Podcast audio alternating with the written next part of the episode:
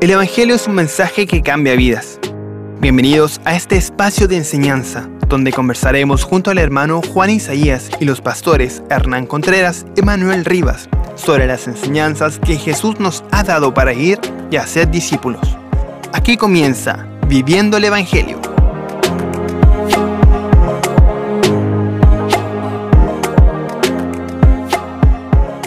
Bienvenidos, bienvenidas, queridos hermanos, a este nuevo capítulo de su programa Viviendo el Evangelio. Soy su hermano Juan Isaías y como cada semana nos reunimos en este horario para conversar sobre la importancia del Evangelio. Les recordamos también que pueden encontrarnos en nuestras redes sociales como Ministerio Armonía y también en nuestra página web armonía.cl. Como es de costumbre, no estoy solo, sino que me acompañan mis dos queridos pastores Hernán Contreras y el pastor Manuel Rivas. Sean muy bienvenidos en este día. Pastor Manuel, bienvenido. Muchas, muchas gracias, hermano Juan, y bueno, contento de estar acá en este tiempo especial para poder compartir acerca de esto de vivir, viviendo el Evangelio. Y estar también acá con el pastor Hernán, tener este tiempo de conversar, compartir a través de la palabra de Dios. Así que bueno, tenemos la mejor disposición, el mejor ánimo. Eh, como decía antes, eh, la vez pasada estuve un poquito complicado de la garganta, fue medio difícil en algunos momentos hablar, pero gracias al, Señor ya estoy un poquito más recuperado en este tiempo.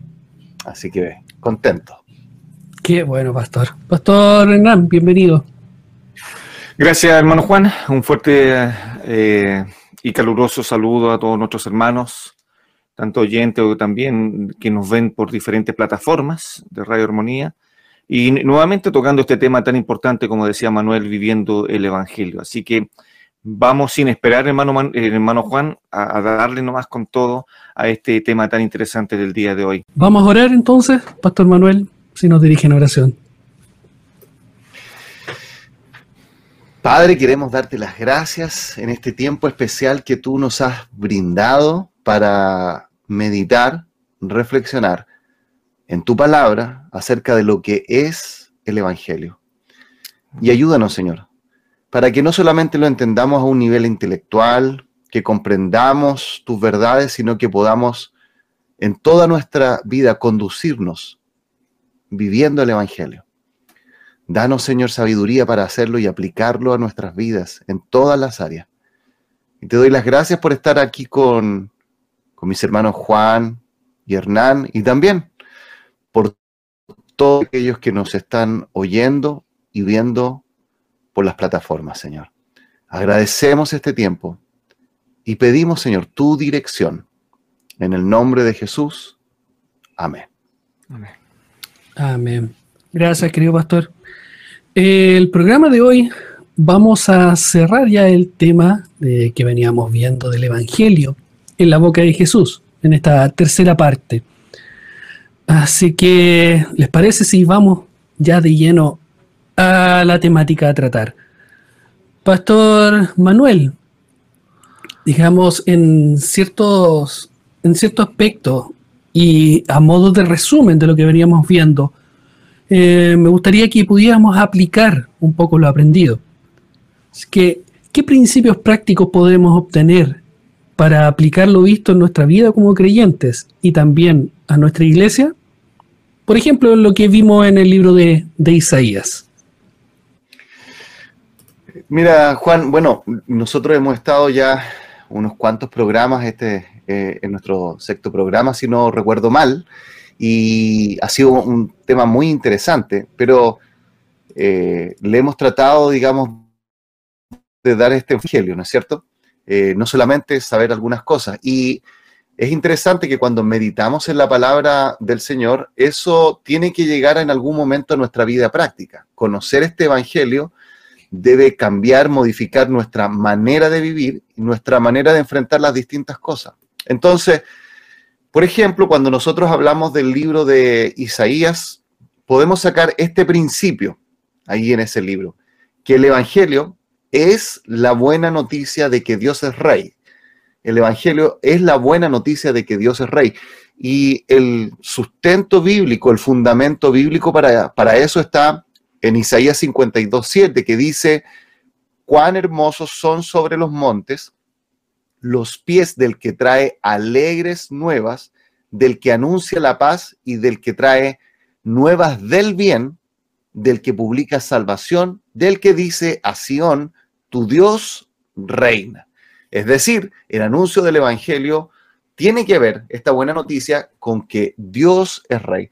Entonces, lo primero que podemos decir respecto a este principio es que debemos considerar a Dios como el rey de nuestras vidas, considerar a Dios como el rey de nuestras vidas. Y déjeme eh, aplicar esto, eh, como podríamos decir, eh, a nuestra vida como cristianos individuales. Y, si ustedes tienen su Biblia, y me pueden ahí acompañar, por ejemplo, en el libro de, de Filipenses, nosotros hemos leído este pasaje que está en el capítulo 2 y voy a leer aquí algunos versículos que hablan acerca de la humillación y exaltación de Cristo.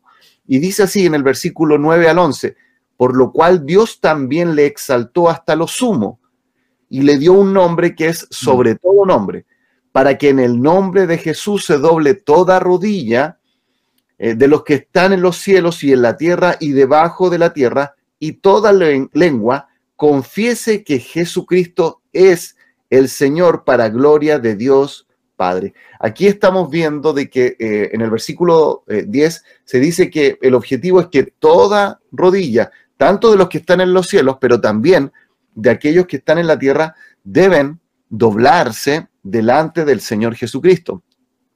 Por lo tanto, en nuestra vida como creyentes debe reflejarse que Dios es el que gobierna. Y esto creo que es muy importante porque a veces podemos perder de vista esto. Eh, ser cristiano no significa cambiarse de religión, ¿no es cierto? Yo antes era de una religión y ahora soy de otra religión. En ese sentido, podríamos decir que no es hacerse evangélico, ¿ya? Sino que ser cristiano consiste en tener a Jesucristo como el dueño de nuestras vidas. Es creer en Cristo, arrepentirse de nuestra vida antigua sin el Señor y ahora empezar a, vivir eh, nuestra vida nueva. Y es por eso que tenemos que hacernos algunas preguntas y eh, creo que nuestra vida cristiana es importante. Siempre debemos preguntarnos estas cosas. Eh, ¿Le he dado al Señor el gobierno de todas las áreas de, mi vida? Em, me da la impresión de que todos nosotros como cristianos siempre hay áreas en nuestras vidas que son fuertes y otras son más débiles. Entonces podemos preguntarnos, ¿estoy viviendo el Evangelio de que Jesús es el Rey? Eh, ¿O hay áreas de mi vida donde quizás no estoy dejando que Él sea el que gobierne? Em, pueden decir otras personas, como por ejemplo mi propia familia, que son los que más me conocen, ¿no es cierto? Todos nosotros sabemos que aquellos que genuinamente nos conocen, que nos, nos conocen en la intimidad, nos conocen cuando no nos están otras personas mirando, son nuestra propia familia. Y puede decir mi familia o mis amigos o incluso las personas con las cuales trabajo, mira, ese cristiano eh, se nota que es cristiano porque eh, su vida, en su vida, eh, Jesús es el que lo dirige, su amo, el que lo, gobierna y lo dirige. Entonces, en la vida del creyente debe reflejarse que Dios gobierna. Y yo creo que esto que, que se aplica a la vida del cristiano individual, también puede aplicarse en la vida de, la iglesia, como la, comunidad, como el grupo de hijos de Dios que, están ahí dirigidos por el Señor. Y no sé si Hernán tiene algo que, decir o comentar respecto a esto. Ah, bueno, siempre tengo algo que comentar, así que Juan también la semana pasada me hacía ver eso. Siempre hay algo al respecto de poder ir eh, añadiendo cosas a este, a este mensaje. No tan solo como dice eh, eh, Manuel al respecto de, tener esto en, la mente, queridos oyentes, de, que, de, que, Dios reina. Si lo llevamos al aspecto de, Israel o de cualquier otra nación que tenga rey, lo que exige el rey de sus súbditos que, le, que se rindan a Él, que hagan la voluntad de Él, o si no, tendrán serias consecuencias. En el, en el caso de, de rendirse a, nuestro Rey, a nuestro, a nuestro Padre Celestial, también va a traer consecuencias eh, positivas a nuestra vida. Pero hay que entender eso, de que si Dios reina en nuestras vidas, entonces las consecuencias tienen que ser, o, o, las muestras de este reinado de Dios en nuestras vidas, tienen que ser en nuestra vida secular, eh, es decir, cómo me relaciono, como decía Manuel, en, un mundo que realmente está corrompido total, pero también, si Dios reina, entonces el Evangelio debe hacer un efecto cuando yo voy a la casa de Dios o cuando estoy en medio de mis hermanos. ¿Cómo debe ser vivir el Evangelio en la vida, en la comunión, en la comunidad, en la cofradía de la iglesia? Entonces, eh, en la iglesia, el Evangelio o cómo Dios reina en mi vida debe de reflejarse al respecto. Eh, por favor, acompáñeme ahí a, el Salmo 133, un salmo muy conocido y que, y que nos puede enseñar eh, esto de si Dios reina, entonces, si Dios reina en mi vida, eh, por favor leamos este texto. Mirad cuán bueno y cuán delicioso es habitar los hermanos juntos en, armonía. Qué bonito si lo aplicamos hoy día a la iglesia. Si Dios reina en, la en su iglesia, queridos hermanos, entonces el resultado de eso es, mirad cuán bueno y cuán delicioso es que los hermanos habiten juntos en armonía. De ahí pasa eso. Entonces, la iglesia, para que pueda eh, demostrar que Dios reina en la iglesia, entonces lo que la iglesia debe de tener como norma de fe y de conducta y que sea un faro en su caminar, sea la palabra de Dios. Sin eso va a ser muy difícil entonces que Dios reine en nuestra vida. Por eso Dios nos dejó su palabra, para guiarnos por ella. Entonces, teniendo la Biblia en nuestras manos, entonces debe ser la autoridad de los líderes de la iglesia que debe estar sujeta entonces esta autoridad de los líderes de la iglesia a la palabra de Dios. Y aquí hay algo muy importante, no hay ningún pastor, ningún líder que deba estar por sobre la palabra de Dios. Nadie puede estar por sobre la palabra de Dios.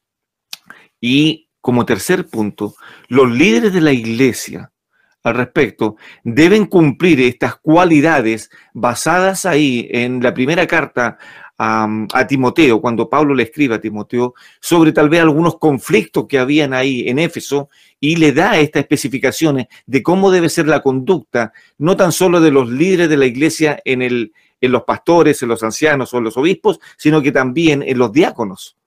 Entonces, esos son, tanto ahí en 1 Timoteo capítulo 3 y también en Tito eh, capítulo 1. Entonces, yo creo que ahí, y esto debe ser una demostración, queridos, lo que, como yo vivo mi vida cristiana en el mundo, entonces eso va a ser el resultado de cómo entonces me voy a comportar en la iglesia cuando tenga comunión con mis hermanos.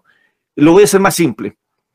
Si mi vida cristiana no, no reflejo mi vida cristiana en el mundo, entonces eso es lo que voy a llevar y voy a manchar, voy a dañar la comunión de la iglesia local, ya sea en mi trato con mis hermanos o ya sea en la adoración a Dios, en mi oración y todo lo que tenga que rendir a Dios. Entonces vivir una vida, eh, eh, vivir el Evangelio en el mundo y, vivir lo que Dios está reinando, entonces créame que ese creyente, esa hermana o ese hermano va a ser de extrema bendición en la, en la, casa del Señor.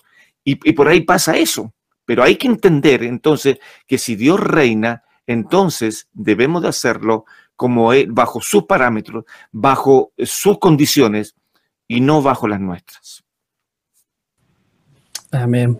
Y eso debiese ser así en cada lugar y, y nosotros llevarlo a cabo también.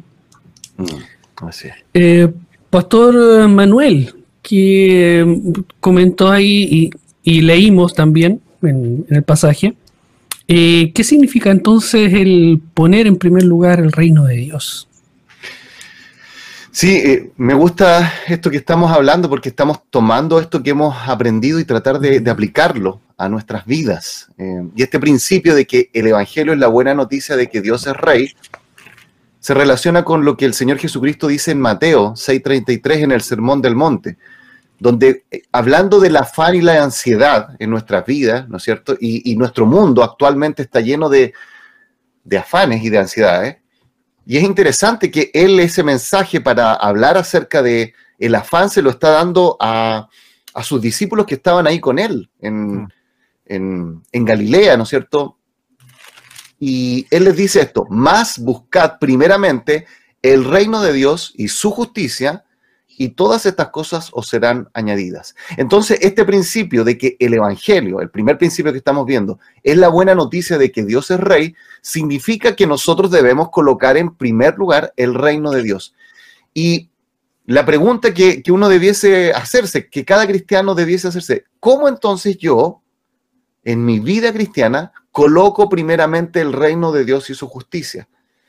Y creo que esta es una buena pregunta. ¿Qué significa eh, buscar primeramente el reino de Dios y su justicia. Y eh, esta, esta, respuesta podría ser bastante larga, pero creo yo que eh, lo que primero debemos entender es que no debemos pensar que solo una cosa específica es la respuesta a esto. Buscar primeramente el reino de Dios y su justicia, podríamos decir así, significa darle el lugar que le corresponde a nuestra relación con el Señor de manera constante de manera continua. Eh, déjame decirte, Juan y, también Hernán, yo creo que van a estar de acuerdo con esto, que muchas veces nosotros con los cristianos podemos reducir nuestra vida cristiana a, por ejemplo, a asistir a la iglesia. Sabemos que es importante asistir a la iglesia, pero es más que eso. Y ese, ese es el punto, que no lo reduzcamos. Entonces, hace un par de años atrás llegó a mis manos un libro que se llamaba Orando la Biblia muy pequeño, que, me acuerdo que incluso en alguna oportunidad lo conversamos también eh, con Hernán. Y este libro, Orando la Biblia, de Donald Whitney, lo que hace es ver la relación entre nuestra vida de oración y la Biblia, por ejemplo. Entonces, priorizar, por ejemplo, nuestra vida espiritual, buscar primeramente el reino de Dios, consiste también en que nosotros vamos a darle un lugar importante a nuestra vida de oración en forma constante. Eh, la Biblia dice en Primera de Tesalonicenses, ¿no es cierto? Un pasaje que todos nosotros eh, hemos escuchado, orad sin cesar, ¿sí? Y ahí habla de la oración. También nuestro tiempo con la palabra de Dios. Y Donald Whitney, en otro libro que se llama Disciplinas Espirituales para la Vida Cristiana, él señala que cada cristiano lo que debe tratar de hacer con la palabra de Dios es asimilar la palabra de Dios a veces podemos leerla, y es bueno leerla, pero otras veces debemos memorizarla. En mi corazón he guardado tus dichos, dice el Salmo 119, ¿no es cierto? Para no, pecar. contra ti. Es decir, ¿cómo combatía este, este salmista? No sabemos quién fue claramente. Algunos dicen que fue quizás David el, el que dijo el Salmo 119, otros dicen que puede haber sido el escriba Esdras. Bueno, la palabra de Dios no nos dice, pero lo importante es que el salmista dice que él había guardado en su corazón los dichos de Dios. ¿Para qué? Para no pecar contra Dios. Es decir, si queremos avanzar en nuestra vida espiritual, si queremos que el reino de Dios se manifieste en nuestra propia vida, la Biblia es importante y ahí tenemos la memorización, es decir, la lectura de la palabra, la memorización de la palabra. Podríamos agregar, eh, digámoslo, eh, otras cosas como meditar, estudiar la palabra, el Señor Jesucristo dijo en Juan 5:39, escudriñad las escrituras, porque a vosotros os parece que en ella tenéis la vida eterna. Y ellas son las que dan testimonio de mí. Escudriñar la escritura, cavar, ¿no es cierto? Profundizar en ella.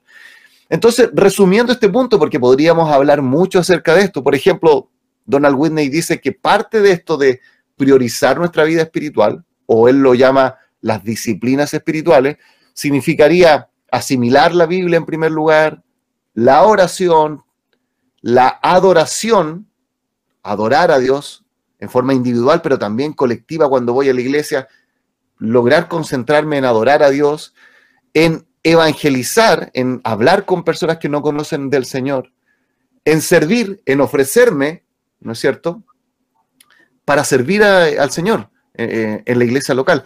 Eh, solo un paréntesis para no alargar más esto y, también darle la palabra a Hernán, pero muchas veces los cristianos hemos pasado momentos difíciles en nuestra vida personal, eh, problemas familiares, enfermedades, o incluso hemos pasado dificultades con otros creyentes y a veces lo que eso hace es que afecta nuestro servicio.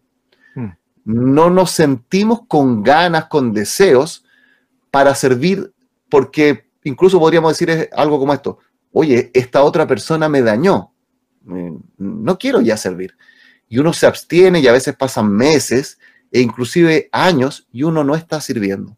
Eso eh, muestra, digamos, que no estamos priorizando el reino de Dios porque no estamos siendo útiles para ponernos en las manos del Señor y, servir a otros. Entonces, agregando a eso, podríamos poner el ayuno, eh, el, eh, ¿cómo se llama? El, el, tener tiempos especiales con Dios, apartarnos de todo y dejarnos un día especial para retirarnos, tener un retiro espiritual.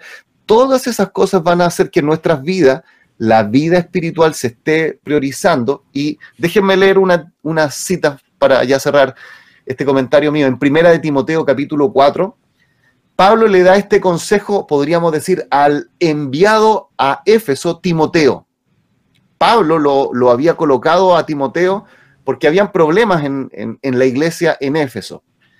Pero les dice en el versículo 16, si esto enseña a los hermanos, 4.16, ahí lo pueden buscar en, en su Biblia, si esto enseñas a los hermanos, serás buen ministro de Jesucristo. Es decir, Pablo le está dando estos consejos a un ministro del Señor. No, era, digamos, un, hermano, podríamos decir, eh, sin tratar de ser peyorativo, pero como de banca, sino un hermano que estaba sirviendo. vas a ser un buen ministro de Jesucristo. Pero en el versículo 7 al final, la segunda parte le dice, ejercítate para la piedad. Dicho de otra manera, mira, tú eres un ministro del Señor, estás sirviendo al Señor, pero lo que tienes que hacer es ejercitarte eh, esa palabra ejercitarte tiene que ver con, la palabra gimnasio, se relaciona. Eh, podríamos decir, haz ejercicio, haz gimnasia espiritual, algo así le está diciendo, que es lo que estamos hablando. Entonces, considerar a Dios el rey de nuestras vidas significa entonces colocar el reino de Dios en un lugar de importancia en nuestras vidas. Y no sé, Hernán, si, si quieres agregar algo de lo que estamos diciendo también. Bueno, lo que tú dices, Manuel, se, eh, eh, se mezcla con lo que Pablo le decía a Timoteo aún, le decía, Timoteo, tú has conocido la escritura desde la niñez. Creo que ahí parte nuestro evangelio. Hermanos, eh, Juan también, en el mundo, cuando estamos viviendo, conviviendo con, con el mundo, no es que yo guíe al evangelio, sino que el evangelio me tiene que guiar a mí en todas, tiene que tomar control de toda mi vida el Evangelio, tanto en el mundo como también en la, en la, congregación. De ahí parte esto, pero parte, más adelante lo vamos a ver un, eh, eh, algo muy simple, de cómo la palabra de Dios tiene que afectar eh, nuestras vidas.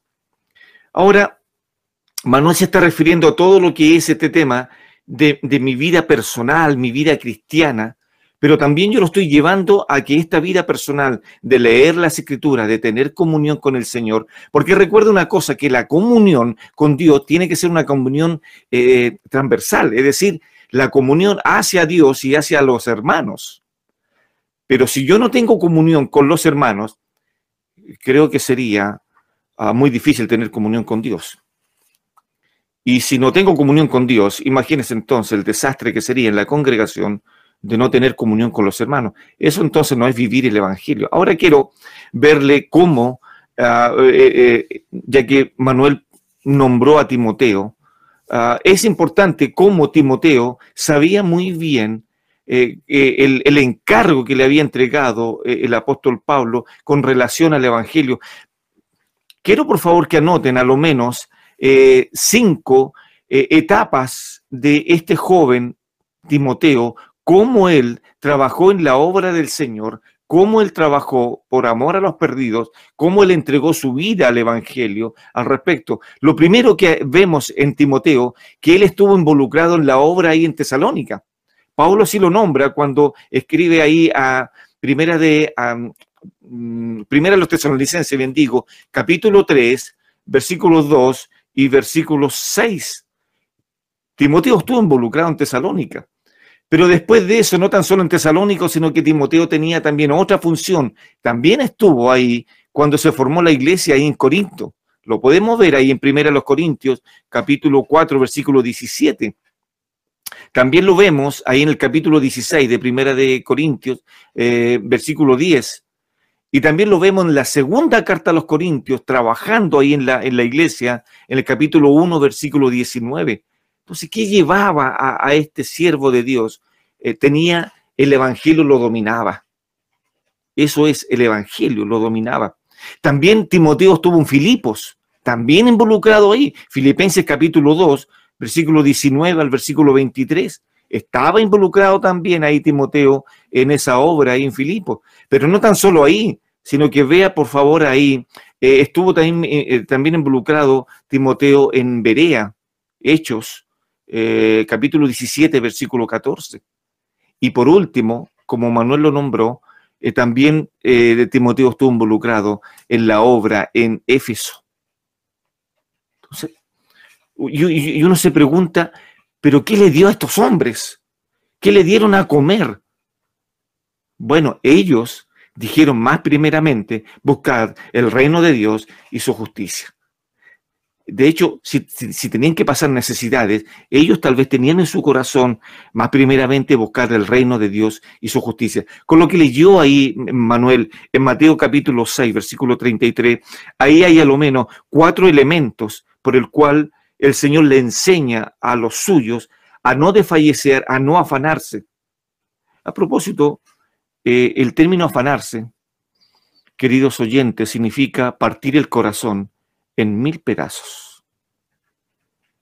Eso significa ese término, que cuando estoy afanado, mi corazón eh, se va a partir en mil pedazos, cuando debiera ser lo contrario. El Evangelio debiera proporcionarme fe para creer en el Señor. Cuatro elementos por el cual el Señor les dijo en Mateo 6, 33, por lo cual no debieran ellos afanarse. Primero, por la vida, por la bebida, por el vestido y por la comida. Cuatro cosas. Tres aparecen en el versículo 25 y una aparece en el versículo 31. Cuatro elementos. Entonces, quiero terminar con esto, Juan, que el Evangelio debe de proporcionar a la vida de los creyentes una vida constante en comunión con el Señor. Algo muy breve. Eh, tuve eh, eh, una consejería con una chica, con una hermana, sí, y me sorprendió, ella es muy nueva, está tomando un discipulado conmigo y estábamos hablando este del perdón y de la comunión y cómo el creyente debe vivir en comunión. Y ella me asombró de una manera, me dijo, entonces los hijos de Dios debemos de vivir, pastor, en, una constante, en un constante arrepentimiento. Tiene meses. Y llegó a la conclusión de que los hijos de Dios debemos de vivir una constante, un constante arrepentimiento. Y eso lo produce el Evangelio, lo produce eh, el amor a las escrituras, reflejando nuestra vida a las escrituras, sometiéndonos a ellas. Entonces, cuando quitamos la mirada del Señor, cuando no vivimos el Evangelio en nuestro entorno, en nuestro hogar, en nuestro trabajo, en universidad de estudio, entonces créame que eso va a provocar eh, una, una hendidura en la comunión de la iglesia local. Wow. Qué importancia y con tan poco tiempo como lo, cómo lo vio, cómo lo pudo plasmar de esa forma. Sí, increíble. Sí, quizás mucho por años y, todavía no se entiende. Constante arrepentimiento. Oh, es una palabra me marcó, me marcó. Buscar, es como buscar vivir en santidad. Sí. Nuestro llamado a vivir en santidad.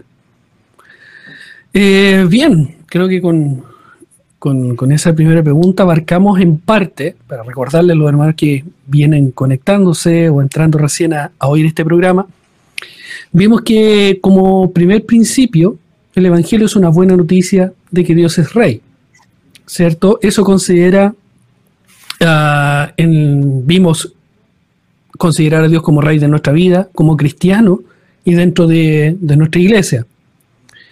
Y también el eh, poner en primer lugar el reino de Dios, ¿cierto? También lo vimos ahí como, como creyentes y con los últimos puntos que, que usted tomó ahí, Pastor Hernández de Timoteo. con esto, ¿qué otro principio práctico, eh, como estamos llevando y es la temática del Evangelio, a vivirlo el día a día, podemos sacar del libro de Isaías? Pastor Manuel. Sí, bueno, eh, un segundo principio en otro de los pasajes de ahí de Isaías es que la buena noticia del Evangelio es para aquellos que están quebrantados de corazón. La Biblia dice en otra parte que Dios resiste al soberbio y da gracia a los humildes, ¿no es cierto? Y en Isaías 61 vemos este mensaje que el Señor como el Mesías, y él mismo, nuestro Señor Jesucristo, lo leyó estando en la sinagoga, dijo, el Espíritu de Jehová, el Señor, está sobre mí porque me ungió Jehová.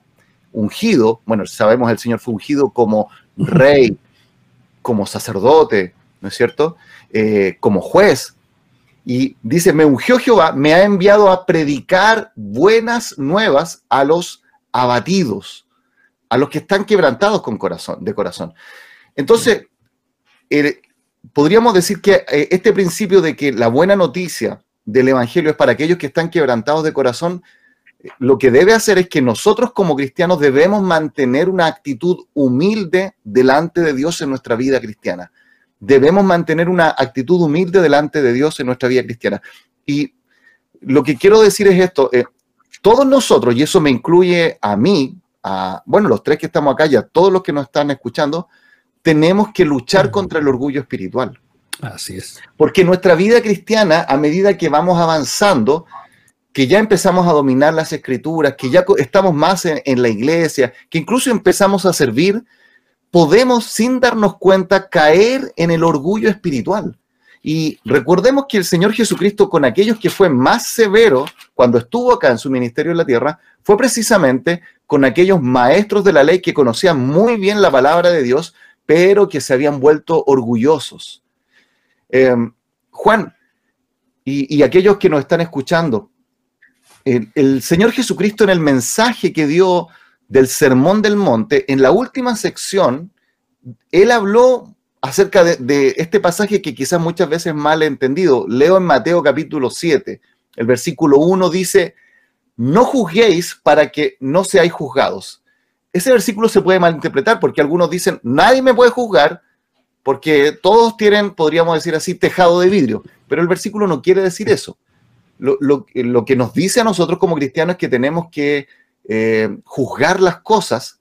Eh, la Biblia dice en Corinto que el espiritual todo lo juzga en el sentido de que analiza, discrimina, comprende y entiende lo que pasa a su alrededor. Lo tengo que analizar. Pero el uso de la palabra juzgar ahí no, tiene que ver con analizar, no tiene que ver con revisar lo que otro hace, sino que tiene que ver con esta actitud hipercrítica que nace de un corazón orgulloso, Juan. Eh, el Señor Jesucristo, luego que, que, continúa en este pasaje de Mateo 7, nos habla de esta relación del cristiano con otro. Como dijimos, no juzguéis en este pasaje significa no ser hipercrítico.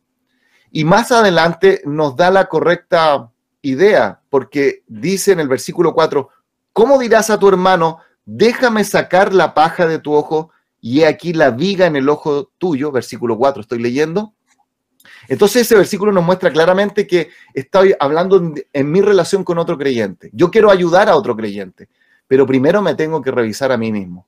Entonces, con el paso de los años, los cristianos tendemos a volvernos eh, crítico, hipercrítico. Podemos empezar a tratar de, mirar todo de una forma negativa. Yo recuerdo en una oportunidad cuando un eh, pastor me comentaba que en una iglesia las personas eh, se ponían a pelear por, porque a veces llegaba una visita y le había ocupado su espacio de la banca, ¿no es cierto? Entonces, oye, esta, esta, persona está acá y resulta que era alguien nuevo, que venía por primera vez a la iglesia. Entonces, imagínense el testimonio que se estaba dando. y, eso lo podríamos reproducir en muchas cosas. Y quiero decir algo para terminar y, bueno, dar el paso a Hernán, que yo creo que tiene harto que, decir en su, en su experiencia pastoral de esto. Nosotros los pastores también tenemos que tener cuidado del orgullo espiritual. Eh, y quizás más aún que otros.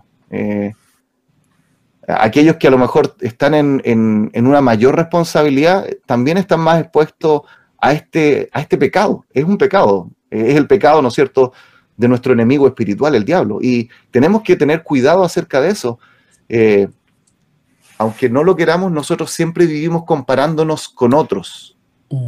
Entonces yo puedo ver, por ejemplo, y digo, la iglesia de Hernán está creciendo, eh, las personas son edificadas, las personas, ¿no es cierto?, son transformadas, llegan personas nuevas a conocer a Cristo, y yo digo, y a mí, Manuel, mi iglesia sigue siendo pequeña, o los, hermanos de la iglesia no apoyan, o muchas cosas, ¿no es cierto?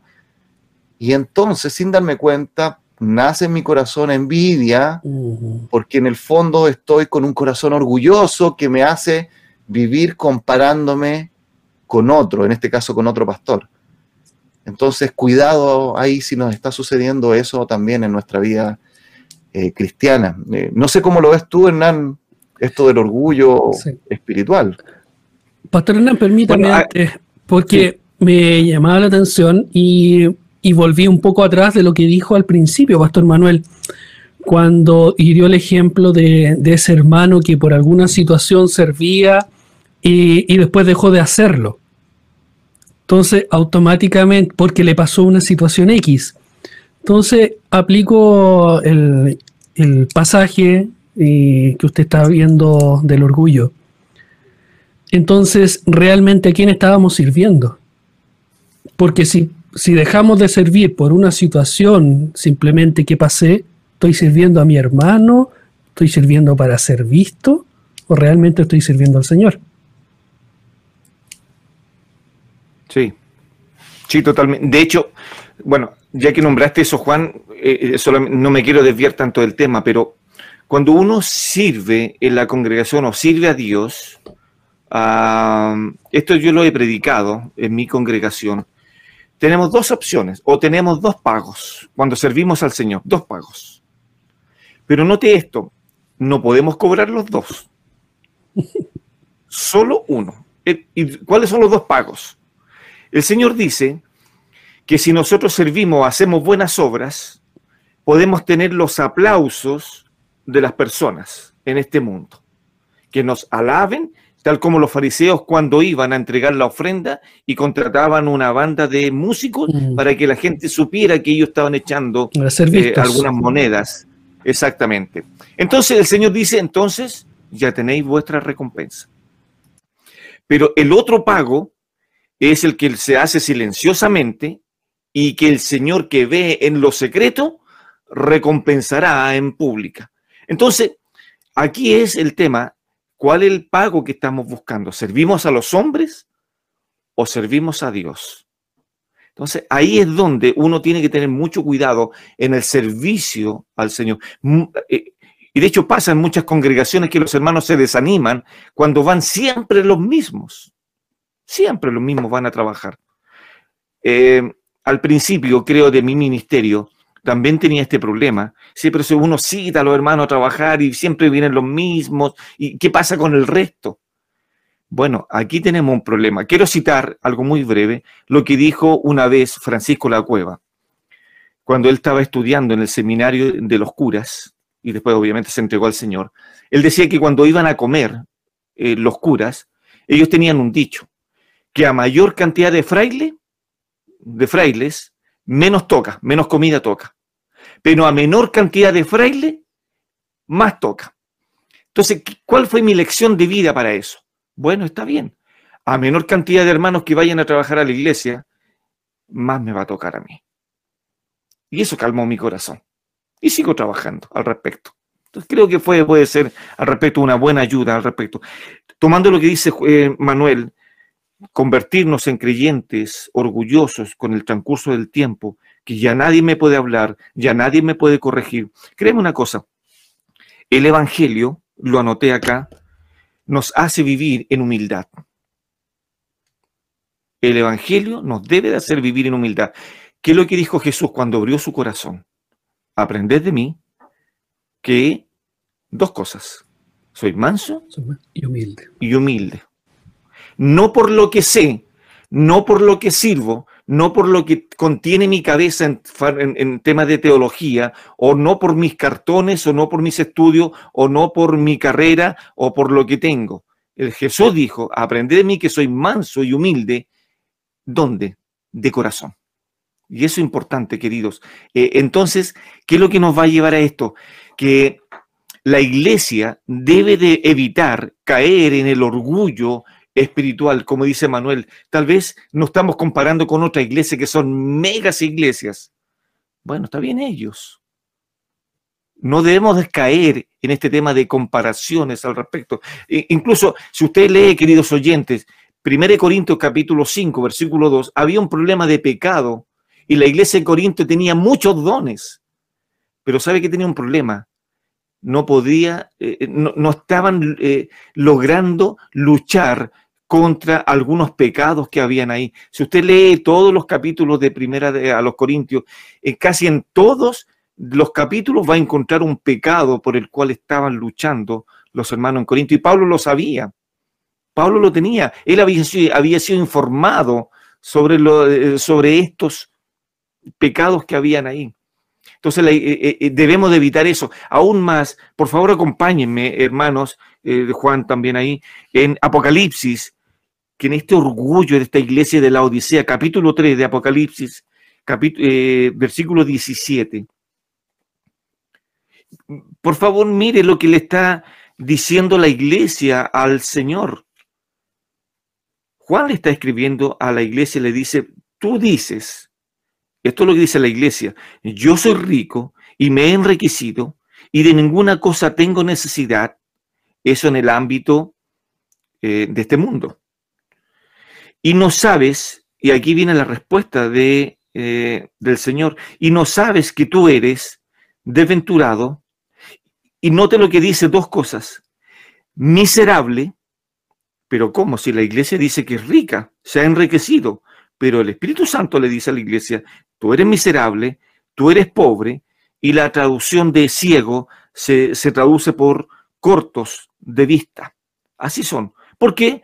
Porque no eran ni helados, ni tampoco eran hirvientes en la obra del Señor. Por lo tanto, ¿qué es lo que dice el Señor en el versículo 16? Estoy a punto, o la Reina Valera lo traduce, te vomitaré de mi boca, pero la traducción mejor que se apega a esto es que el Señor les dice, estoy a punto de vomitarte de mi boca. El Evangelio produce humildad. Tercero, el Evangelio hace que pongamos la mira en las cosas de arriba. En cambio, en la Odisea, su mirada estaba en las riquezas de este mundo. Queridos oyentes, queridos hermanos, vamos por favor ahí a, Colosenses. Como Pablo enseñaba, Colosenses escribe porque los creyentes que habían comprendido que habían sido liberados del pecado, entonces estaban ellos eh, eh, eh, entendiendo mal esta libertad cristiana.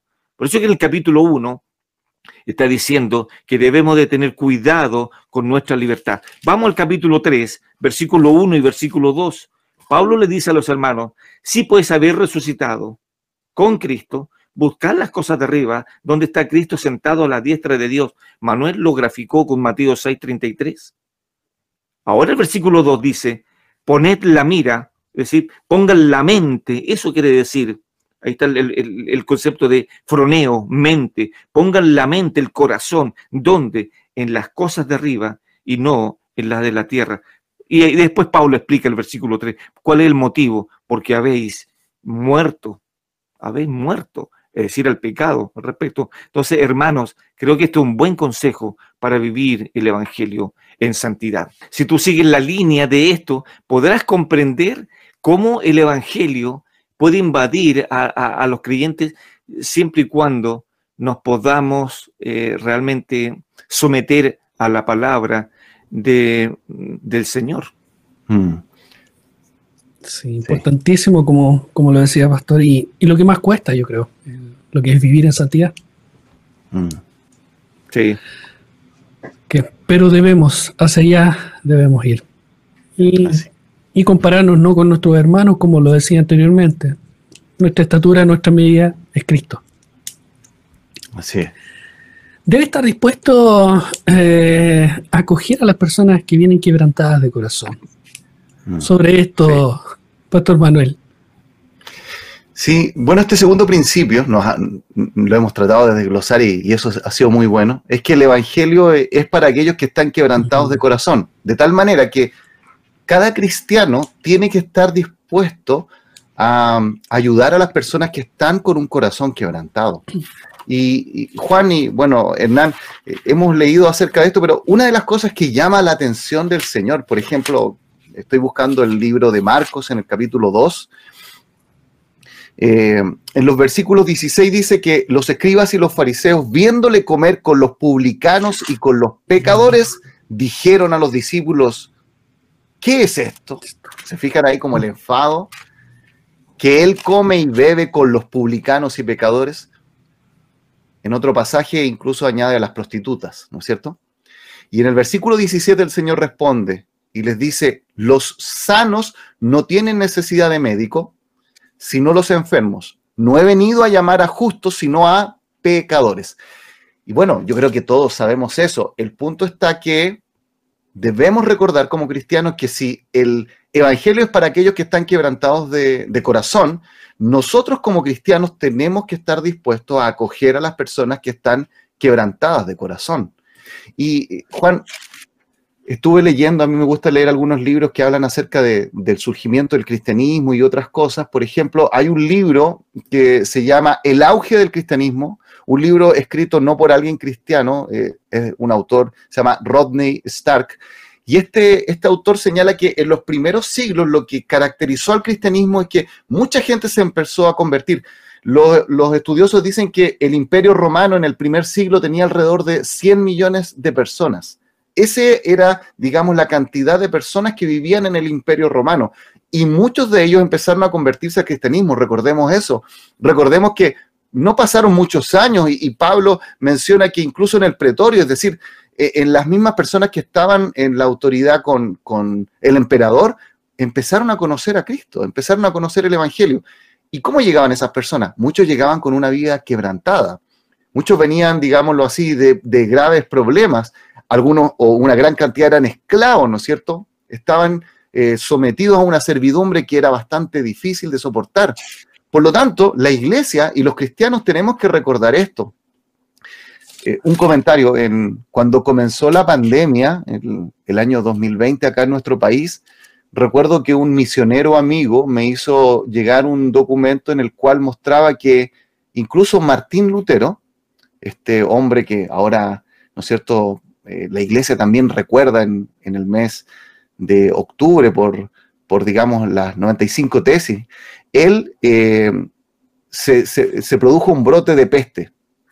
Y él, en vez de salir arrancando de la ciudad como todos los que estaban ahí, él era profesor universitario en ese momento, además de, servir en la obra de Dios, él se quedó atendiendo a los que estaban enfermos. Y me hizo mucho meditar esto que, hizo Martín Lutero y cómo él puso incluso en riesgo su salud física eh, por cuidar. Entonces, la iglesia debe tener esto en mente. Nosotros eh, vamos a recibir personas que van a venir quebrantadas de corazón, van a venir con graves problemas y el Señor nos ayude. No es fácil. Oremos para que el Señor nos dé sabiduría de cómo cuidarlos, de cómo tratar con ellos. Sí, eh, cuán importante es el, poder tratar con ellos, el cómo lo vamos a hacer. Y eso no es algo nuestro. Porque, como usted lo decía, es pedir sabiduría al Señor y su gracia para poder. Pastor Hernán, ¿algo más sí. antes de cerrar este punto? Bueno, eh, Manuel citó Marcos 2.17 que hay algo que me llama la atención ahí que evidentemente no es que Manuel se le haya olvidado mencionarlo, sino que no aparece en Marcos 2.17, pero sí me llama la atención que este mismo texto lo cita Jesús en Mateo capítulo 9, versículo 13. Si podemos ir ahí, hay una palabrita que me llama mucho la atención y que Marcos no lo menciona. Eh, dice, ir pues y aprended lo que significa misericordia quiero y no sacrificio, porque no he venido a llamar a justos, sino a pecadores y vea lo que sigue después. Al arrepentimiento. Me fascina eso al respecto. Es decir, las personas que vamos a recibir en nuestra congregación eh, y, que tal vez vienen por primera vez al respecto es y que tal vez puede producir en algunos creyentes de las congregaciones personas que no nos van a gustar tal vez. Y uno dice, pero Y uno tiene que lidiar con eso al respecto. Ahora, dos preguntas con esto. ¿Qué haríamos con ellos? ¿Qué pasa si alguien se sienta a mi lado en mi banca o silla de la iglesia y la verdad viene con, no viene muy aseado o, viene con problemas o no sé, etcétera? Quiero comentarles algo cuando, ah, algo, algo personal, ¿no? Cuando salíamos a la calle a predicar, ah, yo era conocido por los hermanos de poder llevar a algunas personas que estaban en la, en la calle y estaban pasaditas de trago. Y me encantaba llevar a esas personas y yo tenía 16 años, 17 años, y ¿sabe lo que hacía? Lo colocaba al lado mío en el punto de predicación y nos íbamos hasta la iglesia con la persona que estaba un poquito mareada a mi lado y lo llevaba a la iglesia y lo sentábamos en la iglesia y escuchaba el culto.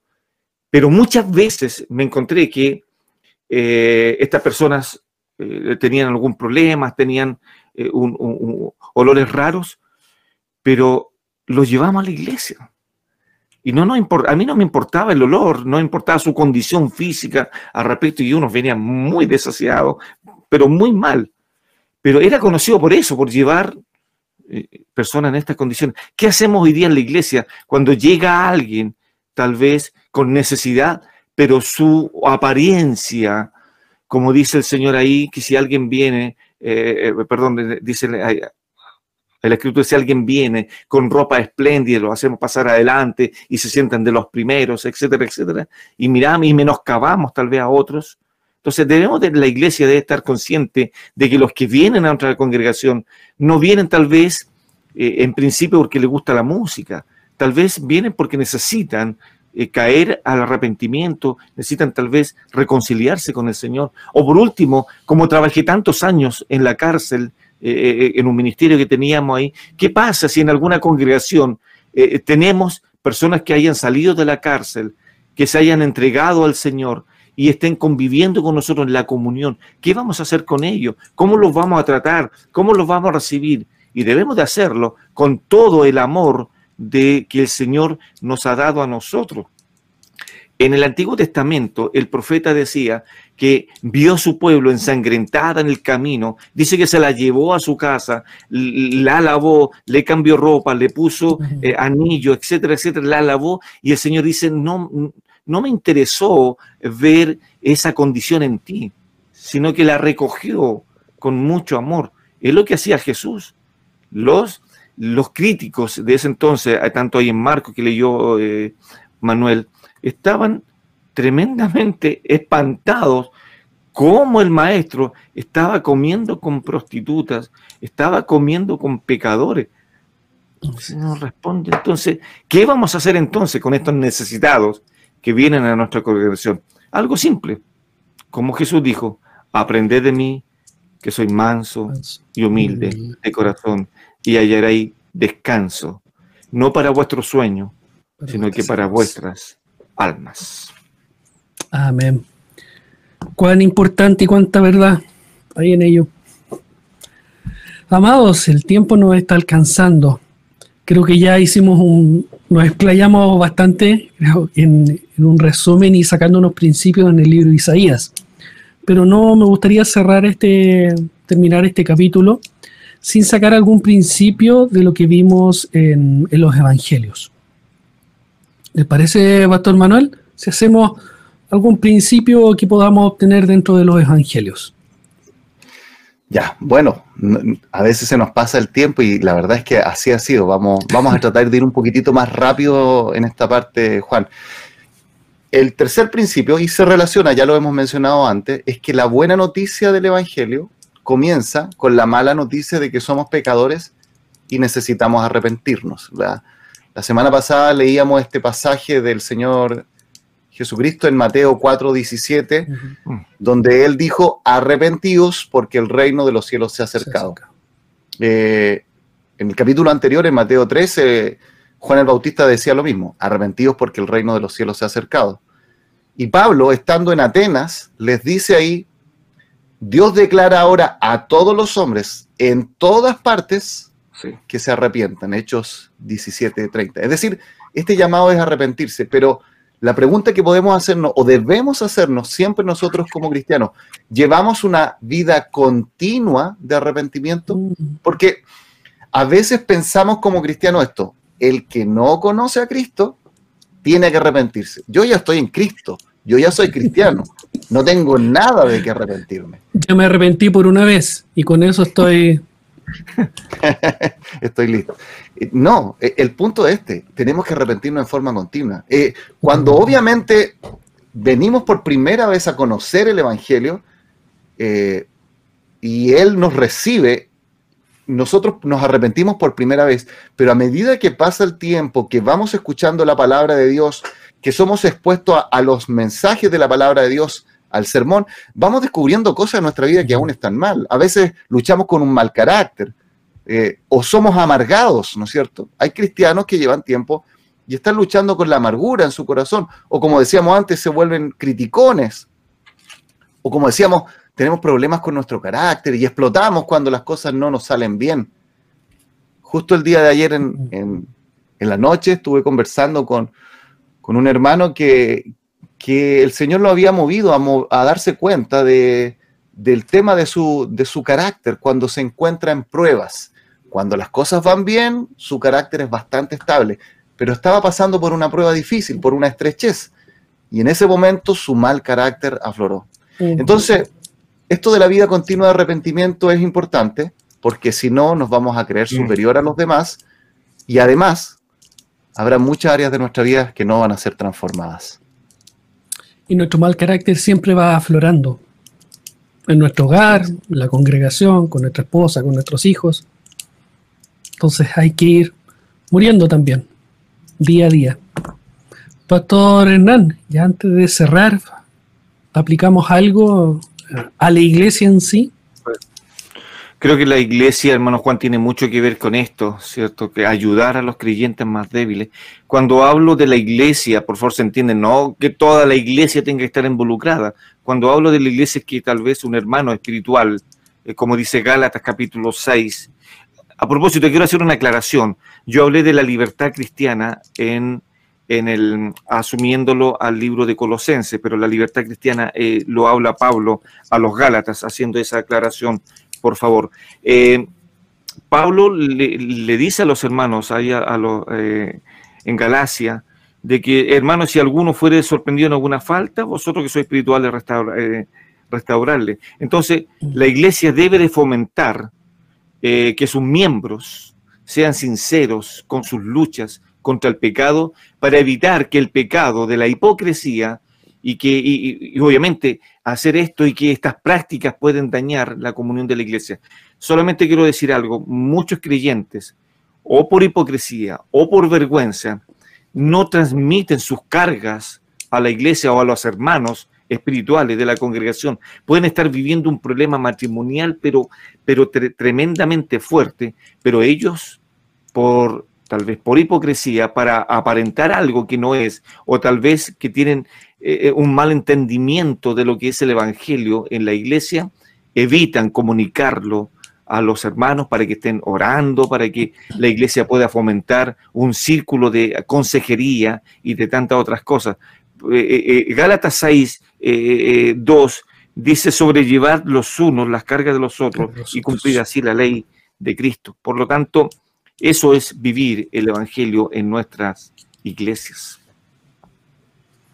Amén. Sacamos alguna conclusión entonces de, este programa eh, en cuanto a los principios que, ya hemos visto tanto en el libro de Isaías como en los evangelios. Pero si estás oyendo eh, o viendo este programa en esta hora y no eres cristiano, o quizás eh, llevas años congregándote, llevas años siendo parte de, asistiendo a una iglesia y no has venido a, Cristo, eh, creo que es necesario y estar dispuesto. Entonces la pregunta el día de hoy es, ¿estás dispuesto a venir a Cristo en arrepentimiento y fe?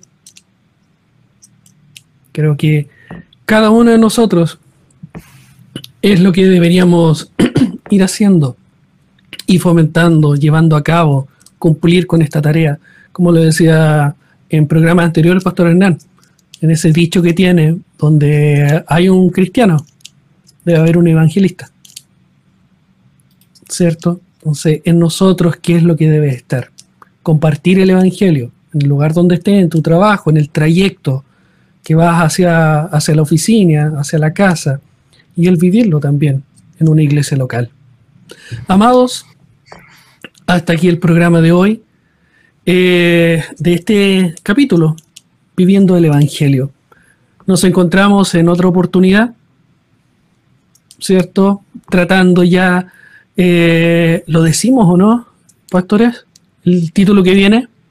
Y ya cerrando, le, damos para que queden ahí entusiasmados también nuestros hermanos que nos van siguiendo. Viene, eh, terminamos ahora el Evangelio en boca de Jesús y viene ahora lo que fue en boca de Pedro. Cómo, cómo el Evangelio, cómo, cómo lo, expuso él partiendo del apóstol Pedro. Así que muchas gracias, eh, Pastor Hernán, Pastor Manuel, por este bello tiempo que siempre se nos hace corto.